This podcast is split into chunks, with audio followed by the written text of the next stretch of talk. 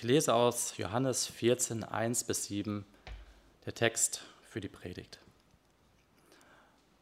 Euer Herz erschrecke nicht. Glaubt an Gott und glaubt an mich. In meines Vaters Hause sind viele Wohnungen. Wenn es nicht so wäre, hätte ich dann zu euch gesagt, ich gehe hin, euch die Städte zu bereiten. Und wenn ich hingehe, euch die Städte zu bereiten, will ich wiederkommen und euch zu mir nehmen, auf dass auch ihr seid, wo ich bin. Und wo ich hingehe, dahin wisst ihr den Weg. Spricht zu ihm Thomas. Herr, wir wissen nicht, wo du hingehst. Wir können, wie können wir den Weg wissen? Jesus spricht zu ihm, ich bin der Weg und die Wahrheit und das Leben. Niemand kommt zum Vater, denn durch mich. Wenn ihr mich erkannt habt, so werdet ihr auch meinen Vater erkennen. Und von nun an kennt ihr ihn und habt ihn gesehen. Gnade sei mit euch und Friede von Gott, unserem Vater und unserem Herrn Jesus Christus. Amen. Ich freue mich sehr, dass ich heute bei euch sein darf, liebe Schwestern und Brüder. Herzlichen Dank für die Einladung und ich bin sehr beeindruckt von eurem schönen Gebäude, das ihr hier habt, von der tollen Musik, mit der ich hier begrüßt worden bin und die wir heute schon gespielt haben. Ich weiß, man sieht mir das nicht an, aber ich bin auch schon ein bisschen länger auf der Welt und ich habe mich also sehr gefreut über das erste Lied, das wir gespielt haben, denn das kenne ich aus meiner Kindheit noch unter dem Titel Werde Licht, du Stadt der Heiden und du Salem, werde Licht. Habe ich sehr geliebt damals und habe mich, als das aus dem evangelischen Gesangbuch irgendwann mal rausgeflogen ist, sehr drüber geärgert und jetzt ist es ja mit einem anderen Text wieder da und da habe ich mich sehr gefreut, das heute Morgen zu hören. Wir haben das eben in der Lesung schon gehört und ich möchte einen Vers herausgreifen. Jesus Christus spricht, ich bin der Weg, die Wahrheit und das Leben. Niemand kommt zum Vater, denn durch mich. Ich möchte euch, liebe Schwestern und Brüder, heute Morgen ein bisschen Gedankenakrobatik zumuten. Es ist für eine Predigt Ungewöhnlich, ich weiß das, weil es ein bisschen anstrengend ist, aber es ist wichtig. Und zwar ist es deswegen wichtig, weil wir zunehmend von einer großen Lüge oder sagen wir vielleicht freundlicher einem großen Irrtum umgeben sind in unserer westlichen Welt. Die große Lüge ist seit etwa 200 Jahren, geht zurück auf Philosophen wie Feuerbach, Marx und Hegel. Darüber möchte ich heute nicht reden, aber die ist etwa über den dicken Daumen geht so, das Christentum ist eigentlich irrational und wer das glaubt, ist ein bisschen dumm. Kann man machen, aber wer das glaubt, ist ein bisschen dumm. So, darüber gäbe es viel zu sagen. Das will ich aber heute Morgen nicht machen, denn sonst wird uns nicht nur das Essen kalt, sondern auch der Nachmittagskaffee. Aber es gibt diese Lüge in einer relativ neuen Spielart. Und diese relativ neue Spielart ist, das Christentum ist gefährlich. Wir sind gefährlich, wenn wir an Jesus Christus glauben als den auferstandenen Sohn Gottes. Da war jetzt in Berlin, ich weiß nicht, ob ihr das mitbekommen habt, ist ja vor einiger Zeit äh, verdienstvollerweise der Palast der Republik gesprengt worden von der DDR weil er asbestverseucht war. Außerdem war er potthässlich, war also richtig gut, dass er wegkam.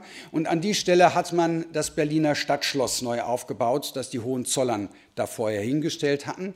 Und zwar originalgetreu rekonstruiert, wie Kaiser Wilhelm IV. das damals hat bauen lassen. Und dazu gehörte auch eine Kapelle. Und auf dieser Kapelle war eine Kuppel und um diese Kuppel rum, da lief ein, ein Spruchband, somit, oder läuft jetzt wieder ein Spruchband mit äh, goldenen Buchstaben. Und da steht, aus, also zusammengesetzt aus Apostelgeschichte 4, Vers 12 und Philippa 2, Vers 10.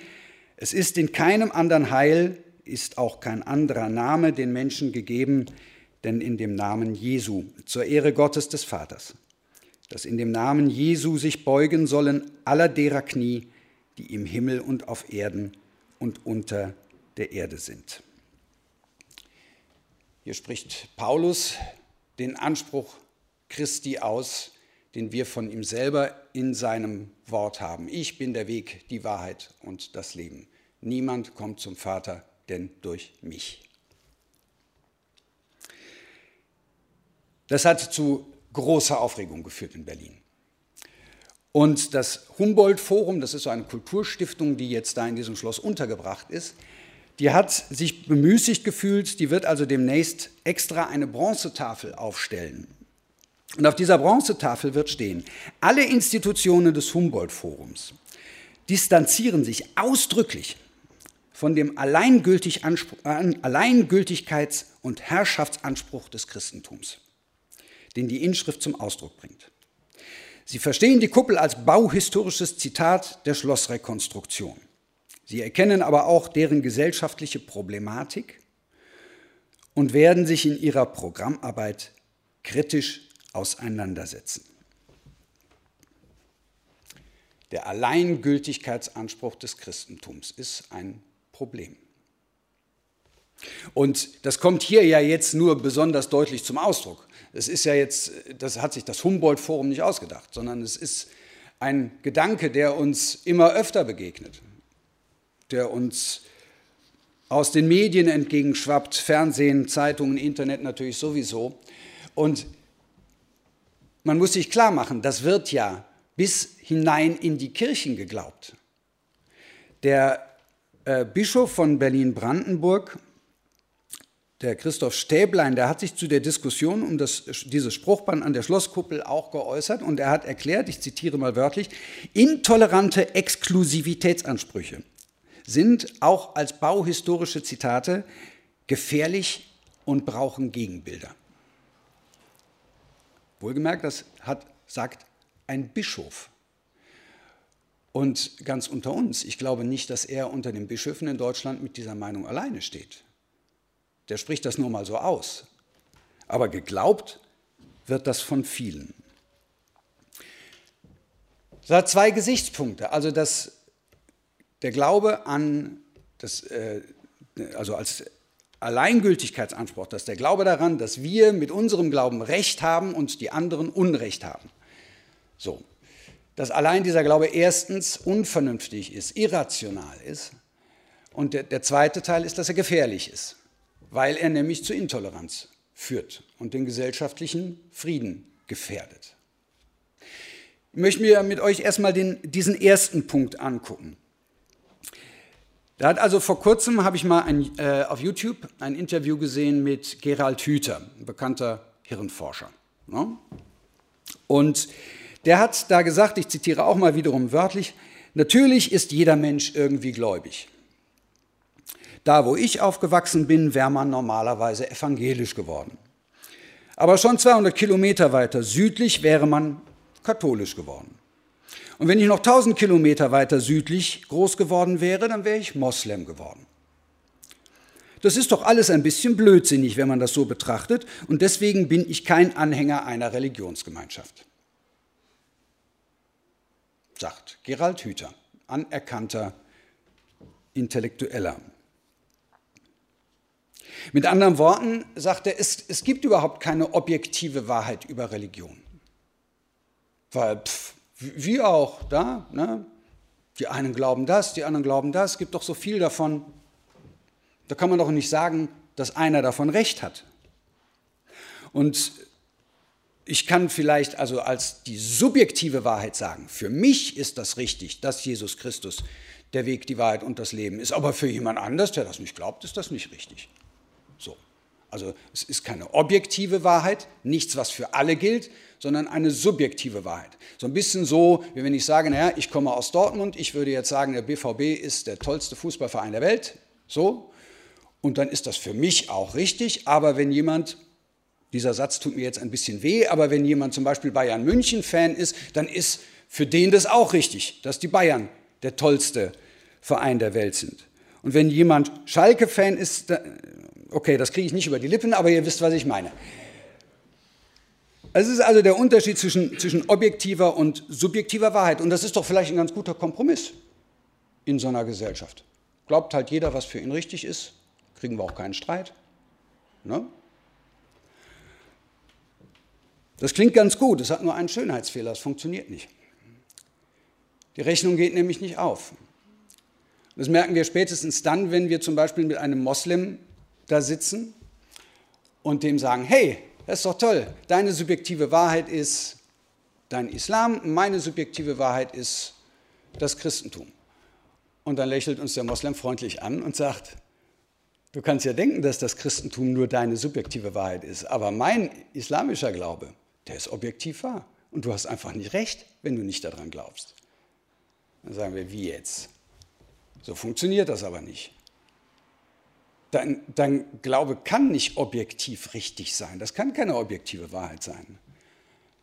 Und dann fragt er vielleicht, wieso? Und dann sagen wir, weil es keine objektiv wahre Religion gibt.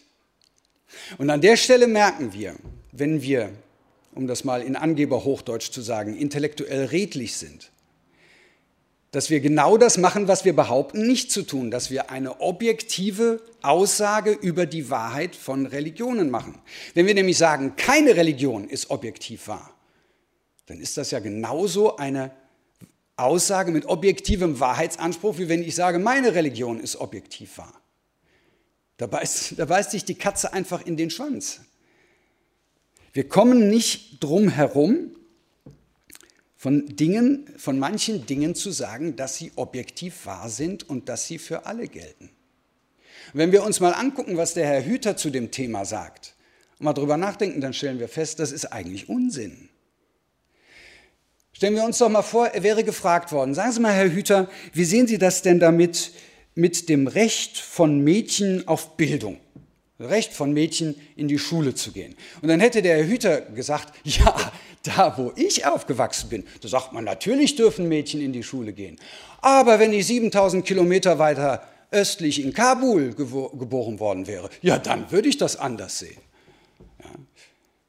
Das würde er nicht sagen und das würde man ihm nicht durchgehen lassen, wenn er das sagen würde. Oder wenn man sagen würde, Herr Hüter, was halten Sie eigentlich davon, dass man Dieben die Hand abhackt? Dann würde der auch nicht sagen, also ja, da wo ich herkomme, da macht man das jetzt nicht. Aber wenn ich jetzt 4000 Kilometer weiter östlich in Saudi-Arabien äh, groß geworden wäre, dann würde ich sagen, ja, natürlich macht man das. Das würde er nicht sagen. Und das würde man ihm nicht durchgehen lassen, wenn er es sagen würde. Das würde auch niemand von uns für überzeugend halten. Es gibt für jeden Menschen einen Punkt, an dem er nicht nur seine eigene subjektive Wahrheit formulieren will. Der Punkt ist unterschiedlich für Menschen. Aber es gibt einen Punkt, an dem sagt jeder Mensch, da kommt es nicht auf die Mehrheitsmeinung an, sondern da gibt es Dinge, die sind objektiv richtig und objektiv wahr und andere Dinge sind objektiv falsch. Und dann können 50, 70, 90 Prozent der Menschheit, können da anderer Meinung sein, dann haben 50, 70, 90 Prozent der Menschheit Unrecht und ich habe mit dieser Meinung, mit meiner Meinung Recht. Diesen Punkt gibt es für jeden Menschen. Und die Frage, wie wir das für unsere Religion sehen, die können wir nicht irgendwie elegant hinweg subjektivieren, sondern der Anspruch Jesu Christi steht im Raum. Der Alleingültigkeitsanspruch, der Exklusivitätsanspruch. Ich bin der Weg, die Wahrheit und das Leben. Niemand kommt zum Vater denn durch mich. Und bevor wir uns jetzt Gedanken darüber machen, was dieser Anspruch denn konkret für uns bedeutet, wollen wir noch einmal von unserem Herrn Jesus singen. Wir wollen singen, Stern, auf den ich schaue. Jesus Christus spricht, ich bin der Weg, die Wahrheit und das Leben. Niemand kommt zum Vater, denn durch mich. Um uns klarzumachen, was für eine Verantwortung es für uns bedeutet, dass wir an diesem Anspruch festhalten, dass Jesus Christus der auferstandene Sohn Gottes ist, der einzige Weg zum Heil um uns klarzumachen, was für eine Verantwortung das für uns ist, müssen wir die Medaille mal umdrehen. Viele Menschen haben ein Problem mit dem Wahrheitsanspruch des Christentums. Und soll ich euch was sagen? ich auch. Und viele Menschen halten, sehen in objektiven religiösen Wahrheitsansprüchen eine Gefahr für den Frieden in der Welt. Und soll ich euch was sagen? Ich auch. Jede Form von Erkenntnis, wenn wir irgendetwas lernen, hat eine Chance und eine Gefahr. Die Chance ist, dass wir daran wachsen. Ja, das merken wir schon an dem Stolz jedes Kind, das anfängt, 2 plus 2 zu rechnen, das anfängt zu schreiben, wächst daran, innerlich. Jede Erkenntnis macht uns größer. Und insbesondere die Erkenntnis Jesu Christi, was wir von Jesus Christus lernen können, macht uns größer. Und darin liegt eine Gefahr. Denn wer größer wird, ist in Gefahr, auf andere herabzusehen. Jede Religion, und das gilt wirklich für jede Religion, lehrt ihre Anhänger, dass sie im Besitz der Wahrheit sind und dass sie sich gegenüber den Anhängern anderer Religionen überlegen fühlen. Und sie sagt ihnen, dass sie gerettet werden, wenn sie sich besonders auf diese Wahrheit einlassen, wenn sie besonders dafür leben. Da macht das Christentum überhaupt keine Ausnahme. Und das führt dazu, dass Menschen dann sich erstens anderen, den Anhängern anderer Religionen überlegen fühlen und dass sie sich anfangen abzugrenzen von denen, die ihren Glauben nicht so intensiv leben, nicht so rein leben. Das kennen wir aus dem Christentum auch sehr gut. Liebe Schwestern und Brüder, wir sind gewöhnt zu denken, dass Lüge und Irrtum gefährlich sind. Und das sind sie auch. Aber soll ich euch was sagen? Die Wahrheit ist auch gefährlich, weil sie das mit uns macht, dass wenn wir sie erkennen, wir uns anderen Menschen überlegen fühlen, wir auf andere Menschen herabblicken. Das ist in gewisser Weise sogar gefährlicher als der Irrtum, weil ein Irrtum kann entlarvt werden, kann aufgeklärt werden, die Wahrheit nicht.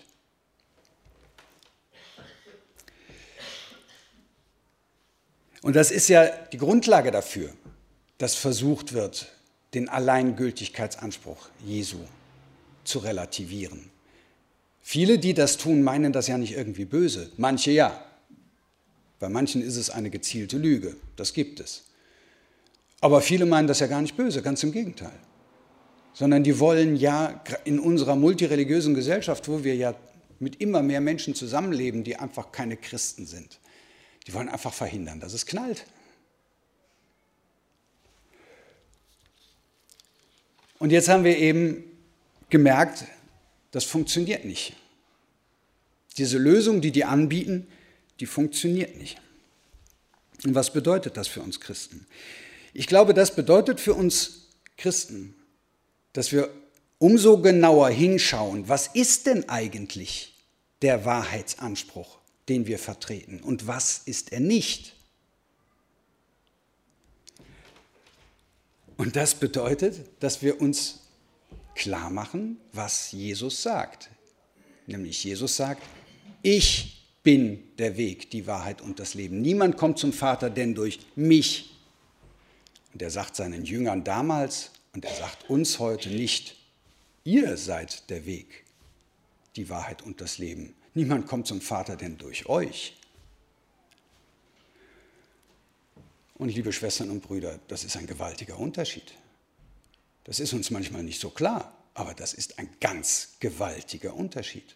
Und deswegen sage ich auch an einen Wahrheitsanspruch des Christentums, glaube ich in der Tat nicht. Der Theologe ähm, Thielicke, ich komme gerade nicht auf den Vornamen, aber Helmut, ja, danke. Der Theologe Helmut Thielicke hat mal gesagt, das Christentum sei der Inbegriff all dessen, was Menschen aus Jesus Christus und seinem Evangelium gemacht haben, wie sie es umgeschmolzen, retuschiert und entstellt haben. Er schreibt in seinem großartigen, übrigens nach wie vor sehr lesenswerten Buch Der Glaube der Christenheit. Und das ist so prägnant formuliert, dass ich es euch einfach mal vorlesen will.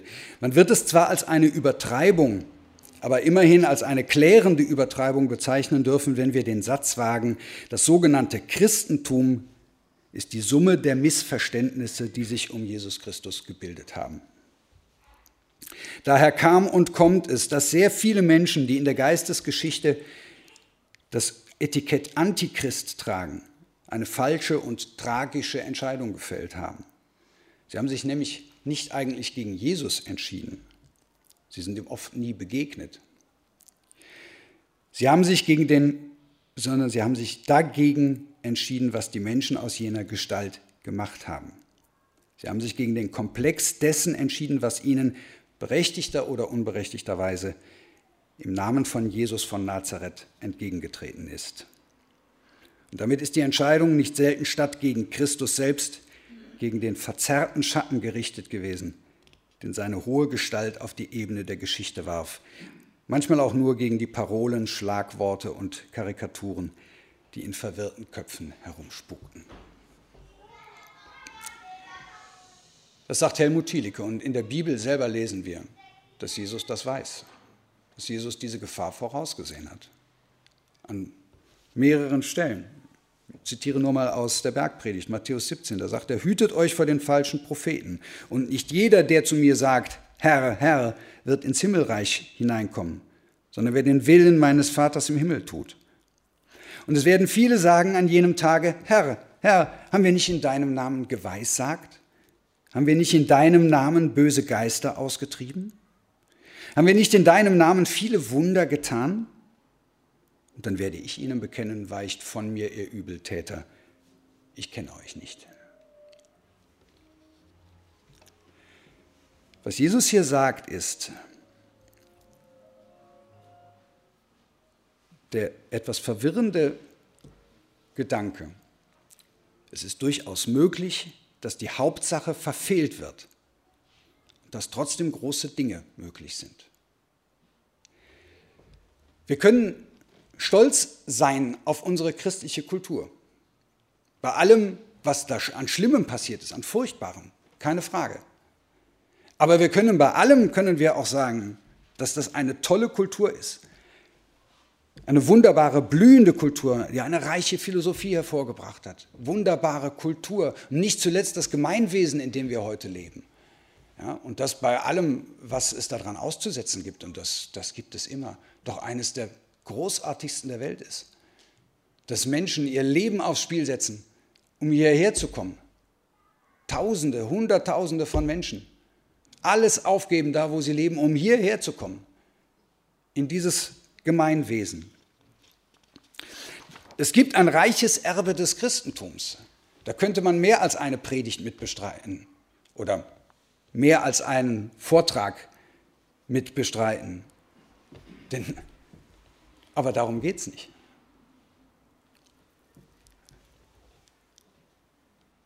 Darum geht es nicht, sondern es geht darum, dass Jesus Christus spricht, ich bin der Weg, die Wahrheit und das Leben. Und Jesus Christus sieht sogar voraus, was diese Wahrheit für eine Gefahr für seine Jünger ist. Und das ist der Grund, warum Jesus immer und immer wieder uns einschärft, seid demütig. Ordnet euch einander unter. In den Paulusbriefen, Paulus formuliert das, dienet allen Menschen, besonders euren Glaubensbrüdern und Schwestern. Dem Christentum ist oft vorgeworfen worden, insbesondere von Friedrich Nietzsche, der hat das am prägnantesten formuliert. Er hat gesagt, das Christentum ist doch eine, eine Sklavenreligion, eine Sklavenphilosophie. Das macht die Leute klein. Ja? Das stimmt nicht, weil er hat eins übersehen. Ja, das Christentum, Jesus Christus ruft uns zur Demut, aber wir können und wir sollen an seinem wunderbaren Wort vorher wachsen. Wir können daran so wachsen, dass wir dann in der Tat irgendwann nötig haben, wieder zur Demut gerufen zu werden. Nicht, weil wir klein sind, sondern weil er uns groß macht. Das ist der Grund, warum wir in der Tat immer wieder aufgerufen werden, demütig zu sein mit dem, was wir glauben. Auch wenn wir wissen, dass das, was wir glauben, objektiv wahr ist. Der Theologe Tim Keller hat das einmal erklärt an dem vermeintlichen Paradoxon der ersten Christen. Und ich glaube, von den ersten Christen können wir lernen, wie, was das für uns bedeutet, diesen Wahrheitsanspruch Christi zu vertreten und in die Welt zu tragen und dazu zu stehen.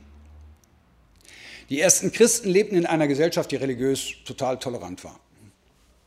Im römischen Reich konnte ungefähr jeder glauben, was er wollte.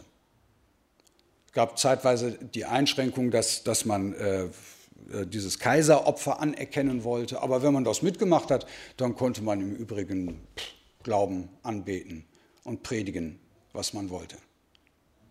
Und gleichzeitig war das eine unglaublich brutale Gesellschaft. Es war eine Gesellschaft, in der, der gab es sowas wie äh, Wohlfahrt, gab es da nicht. Wer arm war, der konnte auf der Straße verhungern und das interessierte niemanden. Und in diese unglaublich brutale Gesellschaft, in diese tolerante und unglaublich brutale Gesellschaft kamen jetzt die ersten Christen und die waren total intolerant in Glaubensdingen. Die sagten nämlich, es gibt nur einen Gott. Und das ist unser Herr Jesus Christus. Und alle anderen haben nicht recht. Und auch wenn wir nur ein kleines Häuflein sind, wir haben recht und die anderen nicht. Was haben sie daraus gemacht? Sie sind hingegangen und haben allen gedient. Die Christen waren im Römischen Reich die Ersten, die angefangen haben, sich überhaupt um die Armen, um die Verachteten zu kümmern. Zwar nicht nur um die eigenen, sondern um alle. Tim Keller schreibt dazu, die Christen hatten in ihrem Glauben den stärkstmöglichen Anreiz zu einem Leben des aufopferungsvollen Dienens und Friedensstiftens. Denn im Herzen ihrer Weltanschauung stand ein Mann, der für seine Feinde gestorben war und der um Vergebung für sie gebetet hatte. Und wer darüber nachdachte, der konnte gar nicht anders, als den Andersgläubigen, ja als seinen Widersachern auf eine völlig neue Art zu begegnen, die Gewalt und Unterdrückung ausschloss. Liebe Schwestern und Brüder, ich glaube, das formuliert die Aufgabe, vor der wir stehen, die Herausforderung, vor der uns der Wahrheitsanspruch Christi stellt. Diesen Mann, Jesus Christus, den auferstandenen Sohn Gottes, immer wieder und immer wieder in das Zentrum unseres Handelns, unseres Denkens und unseres Redens zu stellen. Niemals uns, sondern immer ihn und uns klar zu machen, was Christus in die Welt gebracht hat und was ihn ja auch einzigartig macht. Den Christus, der nicht nur gesagt hat, liebet eure Feinde, betet für die, die euch verfolgen, sondern der das selber in aller äußerster Konsequenz vorgelebt hat. Der starb für seine Feinde und der und um Vergebung für sie gebetet hat und den, wie es im Philipperbrief heißt, Gott deshalb erhöht hat, dem einen Namen gegeben, der über allen Namen ist. Oder wie es jetzt am Stadtschloss in Berlin steht und eine objektive Wahrheit anspricht, ausspricht. Es ist in keinem anderen Heil, ist auch kein anderer Name den Menschen gegeben, denn in dem Namen Jesu zur Ehre Gottes des Vaters, dass in dem Namen Jesu sich beugen sollen aller derer Knie, die im Himmel und auf Erden und unter der Erde sind.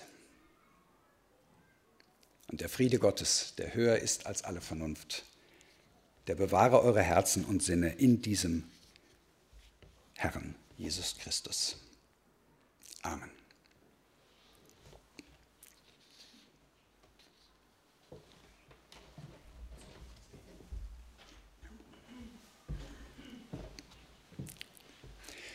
Ich möchte beten. Barmherziger Vater, allmächtiger Gott, leite uns in deiner Wahrheit. Gib uns Worte, die deine Wahrheit sagen und in denen gleichzeitig deine Liebe klingt.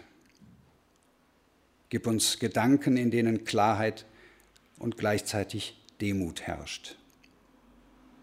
Und lass uns durch unsere Taten zum Zeichen deiner Liebe zu allen Menschen werden. Herr, lass uns danach trachten, nicht, dass wir erhöht werden, sondern dass du erhöht wirst. Dass wir lieben, weil du uns geliebt hast.